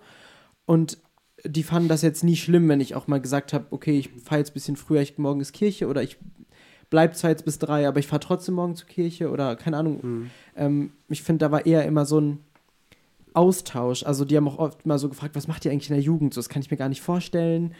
Ähm, oder so ähm, eher so in Interesse ein bisschen mehr als ähm, ja so Verhöhnung oder so. Oder die haben auch, äh, was ich positiv fand, die haben auch mal zu mir als Rückmeldung gesagt, ähm, was wir cool finden ist, ähm, an dir sehen wir so ein bisschen, wir dachten immer, Christen sind langweilig und dürfen keinen Spaß haben und dürfen Mhm. nichts machen. Und wir finden cool, dass du bist mit uns befreundet und wir sehen, dass es nicht so sein muss. Also Christen können auch so lustig sein oder können äh, auch Spaß haben sozusagen, weil diesen, man, oft finde ich, sind Christen in so ihrer eigenen Bubble Ja. und haben so nicht so viel K Kontakt nach außen und dann ist immer so ein komischer Blick auf die. Deswegen, ich persönlich habe es nie so doll ähm, erlebt, so. Ähm, dachte ich, vielleicht habt ihr das mal so sehr erlebt, keine Ahnung. Also ich habe es tatsächlich auch noch nicht erlebt. Auch soziale Ausgrenzung war, wenn, dann so minimal oder so unwichtig, weil ich immer Rückhalt in der Gemeinde hatte durch äh, Mhm. Freunde, die man von Anfang an hat. Und ähm, ich glaube, es ist auch irgendwie logisch, dass Paulus trotzdem davon schreibt, auch weil das Christentum ja gerade neu aufkam. Und Klar. weil er selbst ein Verfolger war und er sagt, Verfolger sind überall, also seid gewappnet. Viele Apostel wurden ja auch getötet für ihren Glauben oder ein paar. Mhm. Und ähm, ich glaube, auch unsere Geschwister in den verfolgten Ländern, die spricht sowas viel mehr an. Natürlich. Und ich will jetzt nicht sagen, dass hier nie Leiden kommt in Deutschland, aber gerade haben wir eine Zeit, in der wenig Leid ist. Und vielleicht ist ja auch unser, unsere Herausforderung, gerade trotz wenig Leid oder andere Art von Leid, trotzdem den Kopf über Wasser zu halten Hm. und ähm, fürs Evangelium stark zu bleiben, obwohl das äh, Festhalten am Evangelium nicht stark herausgefordert wird. Wisst ihr, was ich meine? Also es wird uns praktisch einfach gemacht und das ist unsere Herausforderung, finde ich, trotzdem so zu tun, als wäre das ein Kampf, Mhm. weil es ist ja auch ein Kampf, in dem wir stehen, auch wenn er eher geistlich ist oder eher sozial, zwischenmenschlich, ähm, ist es eher die Herausforderung, dran zu bleiben, ähm, statt diese durchgehende Bestätigung zu haben, dass wir halt wirklich leiden und Mhm. Sachen aufopfern Mhm. müssen. Und äh, ja, deswegen, ich kann euch auch nicht erzählen, dass ich wirklich gelitten habe. Ähm, und trotzdem finde ich, sollten wir das nicht als schlechtes Zeichen nehmen, dass wir dann noch nicht gelitten haben oder so, oder sagen, ich muss jetzt irgendwo hingehen und leiden, ich muss jetzt bewusst in die Situation reingehen. So als Sondern- Geschenk annehmen. Genau, also Mhm. ich finde eher, wir sollten gewappnet sein und die Herausforderungen, die einfach im Alltag auf uns zukommen, weil wir Gottes Plan ausleben, einfach die Herausforderungen, die kommen, annehmen. Ja, Und äh, das sagt Paulus ja auch. annehmen, ja. Sorry. ja, ich war fertig. Das sagt Paulus ja auch. Er sagt ja im Vers 27 am Anfang, lebt glaubwürdig, also lebt würdig des Evangeliums und sagt, dann kann es auch dazu kommen, dass Leid kommt. Also es muss nicht dazu kommen, aber man soll schon damit rechnen, so, ne? Mhm. Und ich, ich würde nicht sagen, dass ich Leid erlebt habe. Das, was ich gestern erzählt habe, war auch nicht so richtig. Ich würde nicht sagen, dass es Leid war. Es war einfach ein, ein Nachteil, so, Ja. den ich erlebt habe. Aber auch, dass man so im Studium, dass die dann sagen, ah, Justin mit seiner Sekte und so, sich so lustig machen, ne? Oder Mhm. ähm, auf der Arbeit, äh, bei, also in meiner Ausbildung, dass ich da auch irgendwie so belächelt wurde, weil ich Christ bin oder so. Gerade von einem da und dann denkt man so, okay, ist vielleicht nicht so angenehm, nicht so, also klar, es ist immer unangenehm, wenn man irgendwie belächelt wird oder ausgelacht wird, aber ich würde nicht sagen, dass es Leid war, aber trotzdem waren, waren Situationen, wo ich einfach zu meinem Glauben stehen musste Ja. und einfach, ja, für meinen Herrn trotzdem einstehen musste, so, ne? Ja, und ich glaube, es wird einfach automatisch kommen, wenn wir mit, mit Christus gehen, dann wird das früher oder später, in welcher Form auch immer, einfach auftreten. Und wenn es gerade nicht so ist, dann, dann dürfen wir es dankend von Gott annehmen Ja. und müssen es aber trotzdem für, für Downs wappnen quasi, ne? Ja. Ja. Gestern stand ja auch an der Folie, ähm, als Babser bezeichnet werden, war Ja. so, was man erlebt hat. ähm, ich habe es nicht geschrieben, aber ich äh, habe eine, lustige- eine lustige Story, dass ich auch. Es haben mehrere geschrieben. Ich habe die, die Umfrage hier auf dem Handy, Ah. das, die Ergebnisse, und es ist ja groß geschrieben, also Ah, größer ja. als die anderen Wörter. Also müssen, müssen es mehrere auch so, Mhm. so geschrieben haben. Ich habe nur eine lustige Story, die ich erzählen kann. Ich war ähm, vor ein paar Jahren mit ein paar Leuten unterwegs in Raden, der Innenstadt. Ich weiß nicht genau, wer dabei war. Und ich glaube, es war Schützenfest oder Stadtfest oder so. Und wir gingen rüber und ähm, waren einfach nur neugierig. Wir haben jetzt nichts hier, ne? Ja, ja. nur rübergelaufen. Nonstop einmal durch. Und dann, als wir da rausgingen, da waren da so zwei betrunkene Typen. Und die haben uns angesprochen, sagten so, ey, habt, habt ihr mal Feuer für, oder habt ihr, habt ihr Alkohol? Irgendwie sowas haben die uns gefragt. Und wir so, nee, sorry, wir gehen hier nur rüber. Und ähm, waren ganz normal angezogen und so. Und einer sagt dann zum anderen, ey, lass die, das sind Babsen, die kennen sowas nicht. Die haben sowas nicht. Also irgendwie hat er uns äh, erkannt. Ja. Und ähm, vielleicht auch es war auch damals, also wenn ich so drüber nachdenke, bei uns in der fünften, sechsten, siebten Klasse war das auch so ein Wort, das haben, also wurde ganz normal benutzt, wie so ein no- normales Wort. Also irgendwie, ich weiß nicht, das war bei uns richtig groß in der Schule. Meinst du für alles Mögliche? Oder für Nee, nee, also bezogen auf die, aber so, so, als okay. halt im Negativ, Ja, doch. Ja. Negativen. Das war irgendwie. Mittlerweile kriege ich das gar nicht mehr so mit. Also Mhm. vielleicht auch einfach ist auch weniger. im schulischen Kontext vielleicht einfach nicht mehr. Und ich meine, in der Uni habe ich es jetzt auch noch nicht so gehört, aber äh, damals in der Schule habe ich das auch richtig oft gehört, dass Leute das gesagt haben. Ja. Mhm. Ich war so irgendwie bemerkenswert, dass er es in dem Moment gesagt hat, Ja. weil wir ja aus einer baptistischen Kirche kommen. Das war irgendwie so ein lustiger Zufall. so. Also Mhm. das, der, wir haben ja gar keinen Anschluss darüber gegeben, nicht mal über die Kleidung oder so, wo man jetzt sagen kann, typisch christliche Kle- Kleidung Ja. oder so. Halt keusch, ne? ja, Richtig. Wahrscheinlich deswegen. besser ist es. Ja, Jan Wieber hat mir gestern ein, auch ein kleines Beispiel geschickt. Ähm, es, es ähnelt deinem sehr, deinem, deinem Schulbeispiel. Mhm. Ich dachte, vielleicht erzähle ich es einfach mal ganz knapp so nacherzählt. Ähm, also er meinte auch, ich kann es erzählen. Und zwar war das beim auch so in der Uni, dass er vor einem wichtigen Modulabschluss stand und ähm, ich muss kurz meine Notizen hier holen. Und er meinte, das war auch ein sehr schweres, weil das irgendwie so voll viele Vorlesungen waren und die alle so in eine Prüfung gepackt waren. Und dann hat ihn so ein Mädchen angeschrieben aus dem Kurs und meinte so, ähm, ja, Zitat, wollen wir ein A-Team aufstellen, so hat sie das genannt, dass sie so zu dritt, also was, weil die Prüfung war so in drei große Teile ungefähr aufgeteilt und alle, Mhm. jeder von den drei bereitet so einen nur auf. Ähm, und das war eine äh, Open Book Online Klausur, Mhm. sodass sozusagen jeder von denen nur einen Bereich komplett aufarbeitet und dann schicken die sich das gegenseitig zu und dann macht jeder sozusagen nur ein Drittel der Arbeit. Und er meinte auch, dass es am Anfang sehr verlockend, verlockend wirkte. Also dachte, okay, anstatt drei Wochen zu lernen, muss ich vielleicht nur eine Woche lernen und äh, nur eine Sache aufarbeiten. Hat es dann aber auch im Endeffekt dagegen entschieden und hat ähm, ihr das auch gesagt oder geschrieben. Und er meinte auch, da ist ein bisschen so, äh, nicht Gegenwind, aber Unverständnis aufgetreten, weil die es auch nicht verstanden hat. Ich meine, Mhm. es wirkt auch nicht dumm, aber es wirkt auch sinnlos. Also warum sich mehr Arbeit machen, als man muss? Ja. Und ähm, er meinte dann aber auch, ähm, dass er das gemacht hat und hatte dann auch ein leichteres Gewissen während der Prüfung und hat es Mhm. ähm, Gott sei Dank auch beim ersten Mal dann bestanden und so weiter. Und da habe ich mich dann auch gefragt danach, oder ja allgemein, was sind vielleicht so Sachen, die wir auch machen und es vielleicht nicht jetzt so als Sünde betiteln würden oder so, wo wir, mit wir aber vielleicht auch ein schlechtes Licht sein können. Zum Beispiel Spicken ist ja auch, es ist ja im Endeffekt unser Nachteil sozusagen, auch wenn es jetzt, und aber damit können wir uns absetzen von anderen.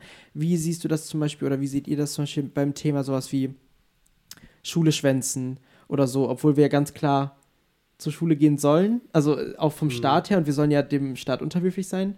Ähm, also, wie seht ihr zum Beispiel das? Weil, oder sowas wie, das hat, ich glaube, äh, Marco hat das mal gesagt, oder sowas wie dieses, ähm, ich halte mich nicht an Straßenverkehrsregeln zum Beispiel, was so dumm klingt, und man sagt so, ja, okay, ist, ist doch egal.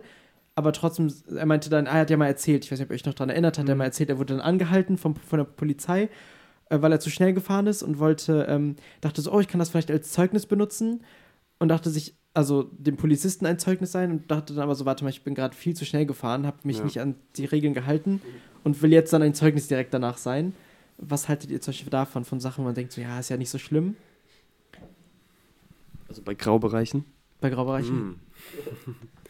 Ja, also ich würde sagen, ähm, sowas wie zu schnell fahren oder Schule schwänzen oder so. Wir haben ja klar diese Regeln vom Staat, ähm, wo ich auch denke, okay, wir sollten, wir sollten die einhalten. Ähm, und es kommt nicht darauf an, ob man jetzt erwischt wird dabei oder nicht. Also ob man jetzt geblitzt wird zum Beispiel oder nicht. Sondern wir sollen schon an die Regeln halten. Ähm, und dadurch einfach auch ein, ein Zeugnis sein, so, ne? Irgendjemand hat mal in einem, in einem Beispiel in der Kirche erzählt, wer war das denn? Ich glaube Arthur Epp oder so. Ähm, da hatte jemand einen, diesen Fischaufkleber auf dem Auto hinten und hatte aber an der Ampel übelst rumgepöbelt, weil der Vordermann nicht direkt losgefahren ist und richtig Stress gemacht und voll, Mhm. voll so rumgeflucht und so. Und dann denkt man doch, hä, das ist doch kein richtiger Christ oder so, wisst ihr? Also, Ja. wenn man sich nicht so verhält, nicht würdig des Evangeliums wandelt, Mhm. wie Paulus sagen würde, ähm, dann fällt man ja schon negativ auf. Und deswegen denkst du, man sollte sich schon an solche gewissen Regeln halten. Klar, es gibt Bereiche, wo ich jetzt keine Ahnung habe, wie man damit umgehen sollte, aber gerade wenn es so um, um Gesetze des Staats geht und so, würde ich sagen, einfach machen, dann hat man keinen Stress mit dem, mit, mit Polizei oder so und dann ähm, kann man, dann fällt man eben nicht negativ auf und kann dadurch auch so ein Zeugnis vielleicht sein dann, ne? Mhm.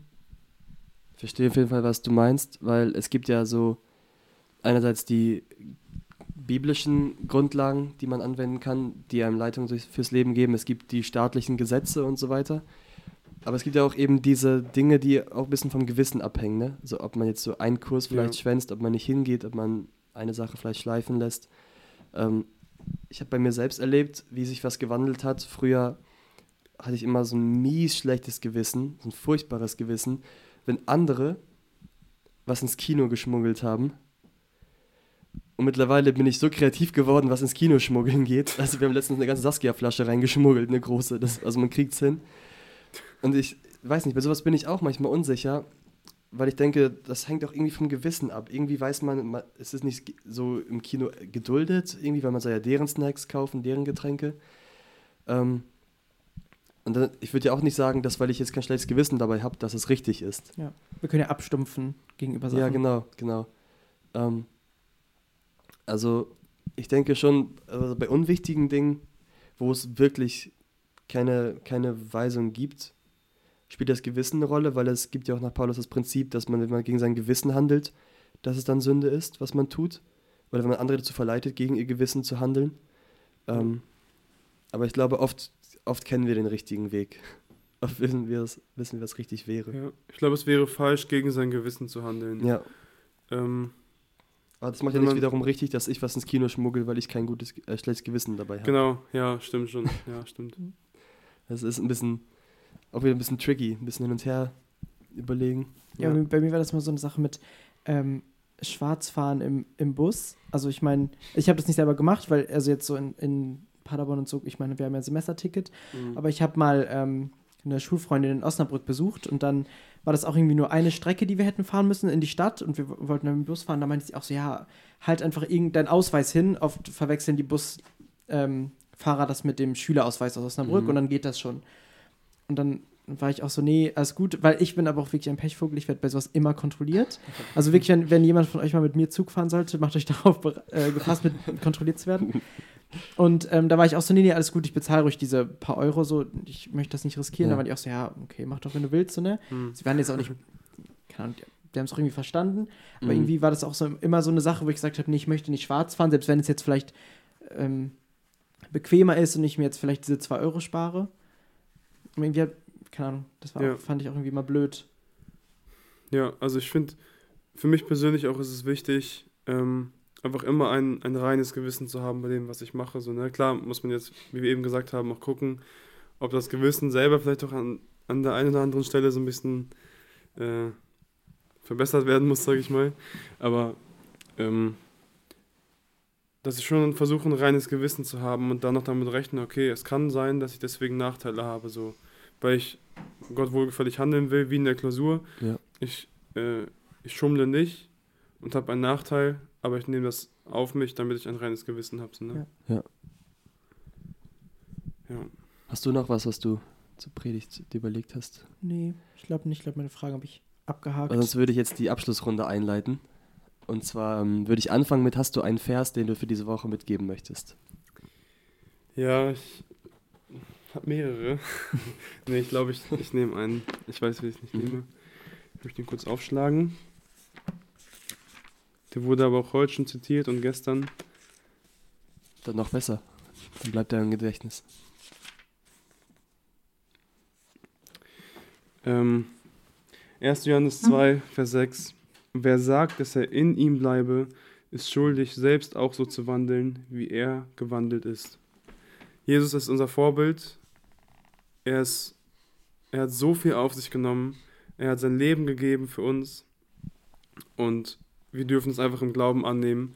Und deswegen sind wir es schuldig, wenigstens ein bisschen was durch unser Leben zurückzugeben. So, ne? Also unser Leben ist ein Bruchteil von dem, was Christus opfern musste, aber Ja. dass wir wenigstens ein bisschen was zurückgeben können aus Dankbarkeit und aus Liebe. Mhm. Und ähm, ich glaube, das beschreibt auch dieser Vers, würdig, würdig zu wandeln. Also ähm, so zu leben, wie er gelebt hat, in dem Sinne, dass wir ihm nachahmen, so in seinen, in seinen Handlungen, in Mhm. dem, was er gemacht hat. Ne? Dann habe ich mir vorhin was überlegt. Hast du vielleicht ein Gebetsanliegen, für das du beten lassen möchtest? Hm. Dass Leute mitnehmen können in ihren Alltag, irgendwas, was dir wichtig ist oder was entschieden werden muss vielleicht. Ähm ja, ihr könnt gerne für mich auf der Arbeit beten, dass ich auf der Arbeit ein Licht sein kann. Weil Mhm. es äh, manchmal nicht so einfach ist, ähm, so diepe Gespräche irgendwie aufzubauen. Aber ich würde gerne richtig, also richtig gerne einfach daraus so Freundschaften knüpfen und so. Ähm, ja, da könnt ihr gerne für beten. Okay. Nice, Cool. danke. Und möchtest du uns einen Song sagen, den wir am Ende einspielen lassen, der dir wichtig geworden ist? Yo, ich habe die Frage erwartet Was? und schon äh, die Woche über so ein bisschen überlegt, was könnte ich nehmen, welchen Song könnte ich. Bist du durch Ed Sheeran-Alben durchgeskippt und Alle Ed geguckt? Sheeran- Top Charts. Ähm, bin bei einem Lied hängen geblieben, das hat Naomi Schütte mal gesungen in der Jugend. Hm. Rebel Heart heißt das von Lauren Daigle. Oh ja. Und ich finde, dieses Lied ist wunderschön. Mhm. Ähm, und dieser Text beschreibt einfach so her, nimm mein, nimm mein rebellisches Herz, mein widerspenstiges Herz und mach es zu deinem Herz. Also ja, verändere mich immer mehr so in dein, in dein Ebenbild. Ja. So, ne? Also das Lied beschreibt so die Hingabe. Ihr könnt gerne, auch wenn ihr das Lied hört, ähm, euch den Text dazu angucken oder gut zuhören wieder. Also es ist halt Englisch, aber äh, was sie da singt, weil es ist wirklich ein, ein richtig tiefer Text, ein richtig schöner Text und beschreibt auch so die Hingabe, Herr, ich will mich dir hingeben, ich gebe dir mein ganzes Herz und mein Leben ab und mach du etwas Gutes daraus. So, und das fasst, finde ich, auch diesen, diesen Abschnitt aus Philippa gut zusammen. So, wandelt würdig des Evangeliums, also handle so, lebe so, wie Christus es will und das kannst du nur, wenn du ihm wirklich alles so abgibst. Ne? Ja, genau. Deswegen ist das meine Empfehlung diese Woche. Vielen Dank. Da spielen wir das rein. Nice. Äh, wir hoffen, ihr habt diese Folge genossen. Ihr genießt den Song gleich hoffentlich. Ähm, vielen Dank, dass du da warst, Justin. Sehr gerne. So Danke, dass ich hier sein durfte. Hat War eine Spaß gemacht. Ehre, mit dir zu sprechen. Danke, Emanuel, dass du für Philipp eingesprungen Ja. bist. Gerne. War eine Wonne, mit euch zu sprechen. Jo. Die Zeit ist echt sehr verflogen. Ja. Ähm, und genau, wir wünschen euch Gottes Segen in dieser kommenden Woche. Danke fürs Zuhören und bis Freitag in der Jugend. Bis dann. Tschüss. Ciao. Lord, I offer up this rebel heart. So stubborn and so restless from the start. I don't wanna fight you anymore. So take this rebel heart and make it yours. Father, I no longer wanna run. You've broken my resistance with your love and drowned it underneath the crimson spill. So bend this rebel heart into your will. I give it over